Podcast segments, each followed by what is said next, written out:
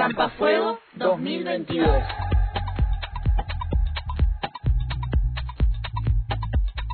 Versión podcast. Podcast.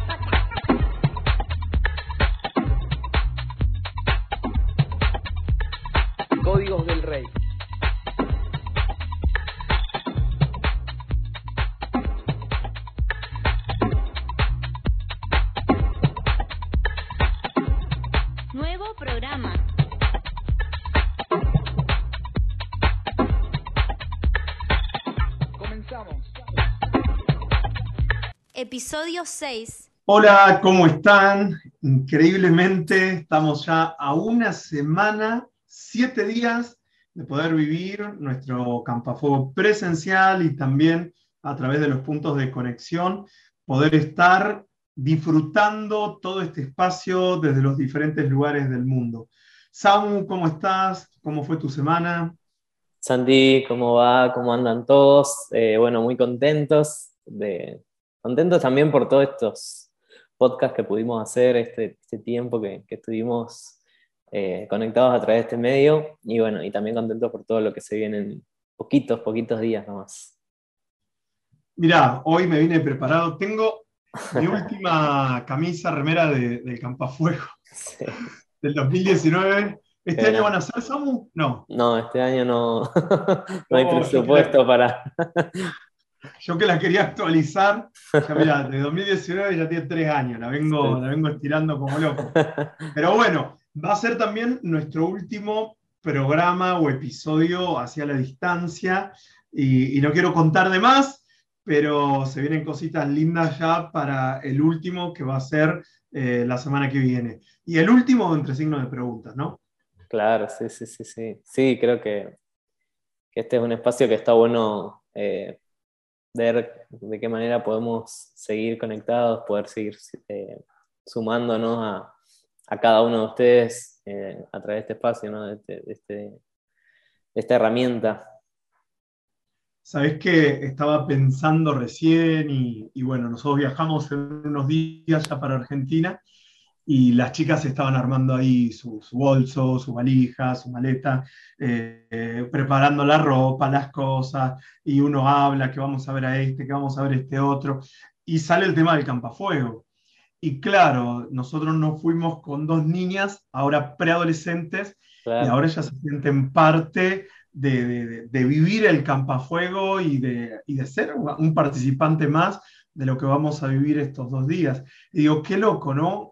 Que, por ejemplo, en mi caso, desde soltero, eh, poder haber sido parte del campafuego, parte del campafuego fue nuestro noviazgo, nuestros primeros años de casado, ir con las nenas como bebés, ir después con dos nenas, eh, y ahora llevar dos participantes más eh, al campafuego. Y bueno, imagino en tu caso que estás prácticamente desde chiquito siendo Sí. parte del campafuego y ahora también con dos, próximamente ya tres Tres. eh, miembros más para el campafuego. Qué, qué, qué fuerte, ¿no? Esto. Sí, sí, la verdad que ha sido toda una vida y, y esto, ¿no? De que, de que van pasando los años y a veces uno por ahí ya empieza a pasar la edad y va a decir, bueno, ya no me siento tan joven eh, y, y a veces humanamente uno empieza a pensar así, ¿no? Así, eh, hay diferencia de edad, hay diferencia de formas de hablar, de, distintas cosas, de gustos, de, de-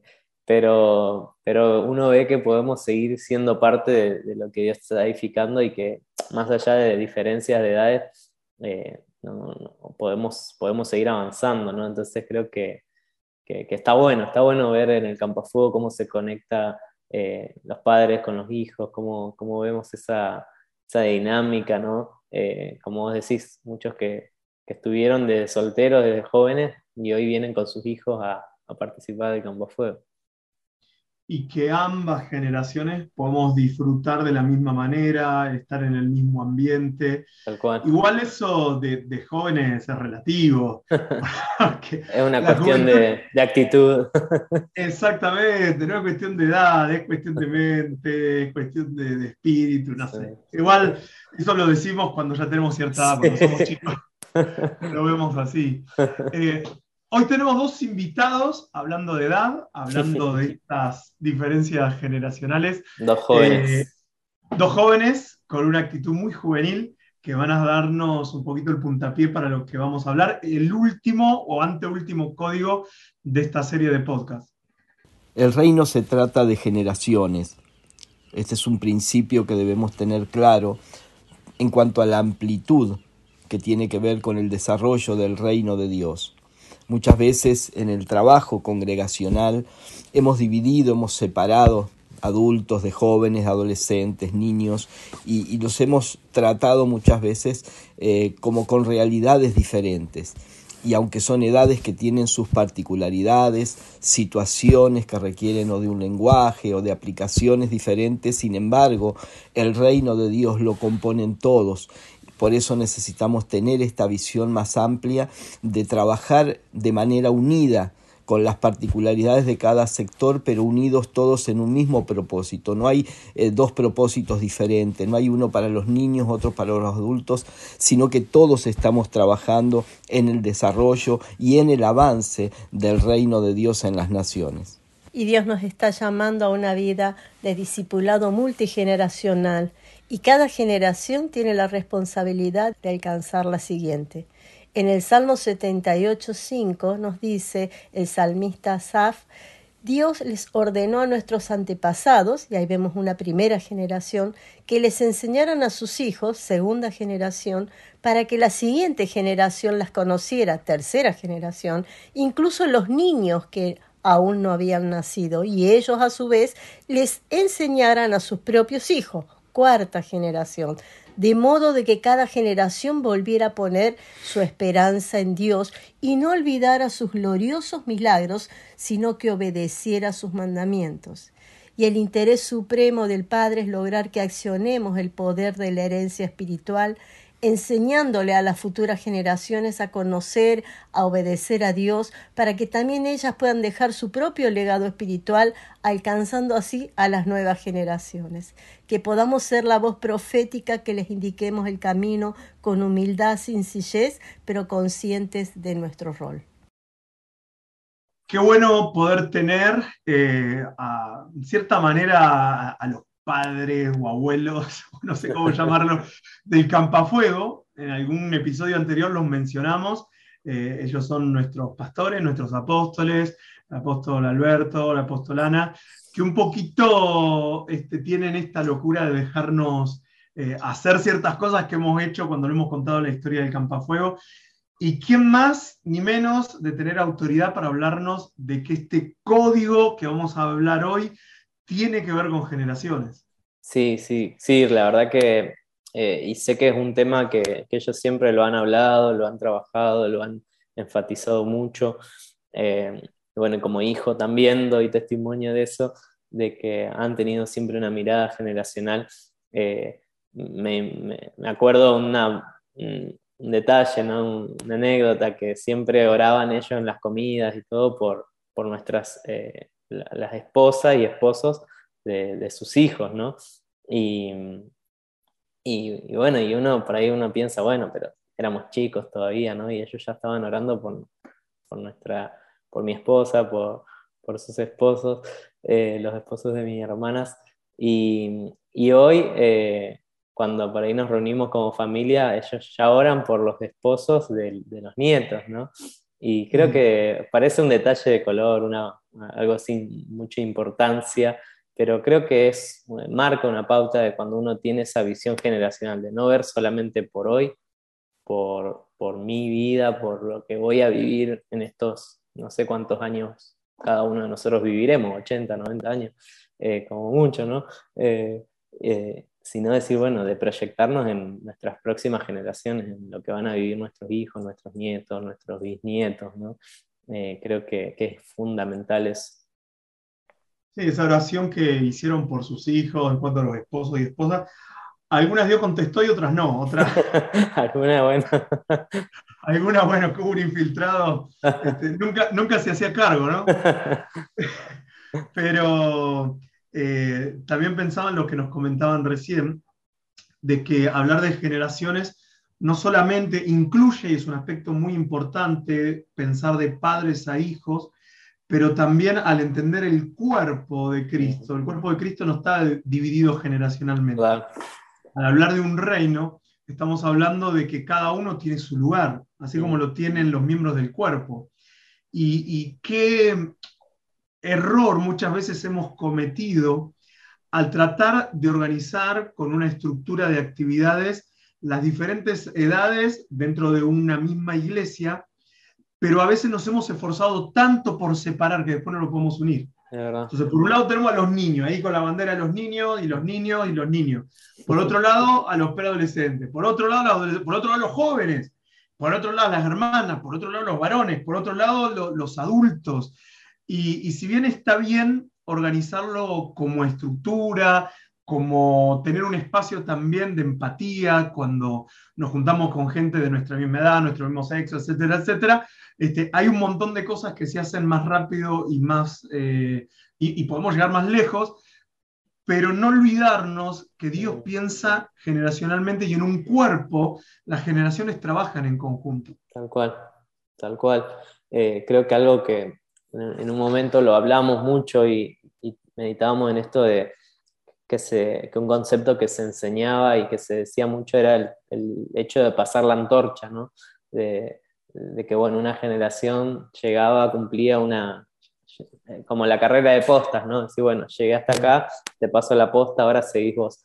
Eh, y creo que es, eh, y lo hemos entendido, ¿no? de llevar juntos eh, esa antorcha, esa posta, decir, vamos juntos, corramos juntos la carrera los más grandes, los más chicos, los jóvenes, los niños, los adultos, los ancianos, ¿por qué no?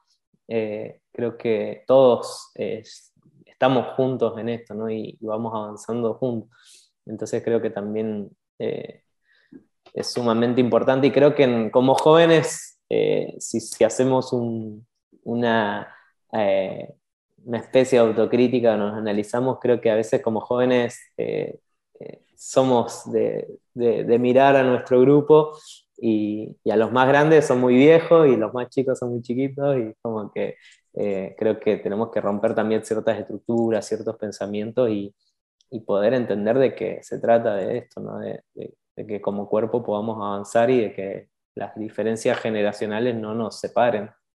Mm. Eh, gracias por decir eh, como jóvenes, porque nos incluiste a todos. Claro.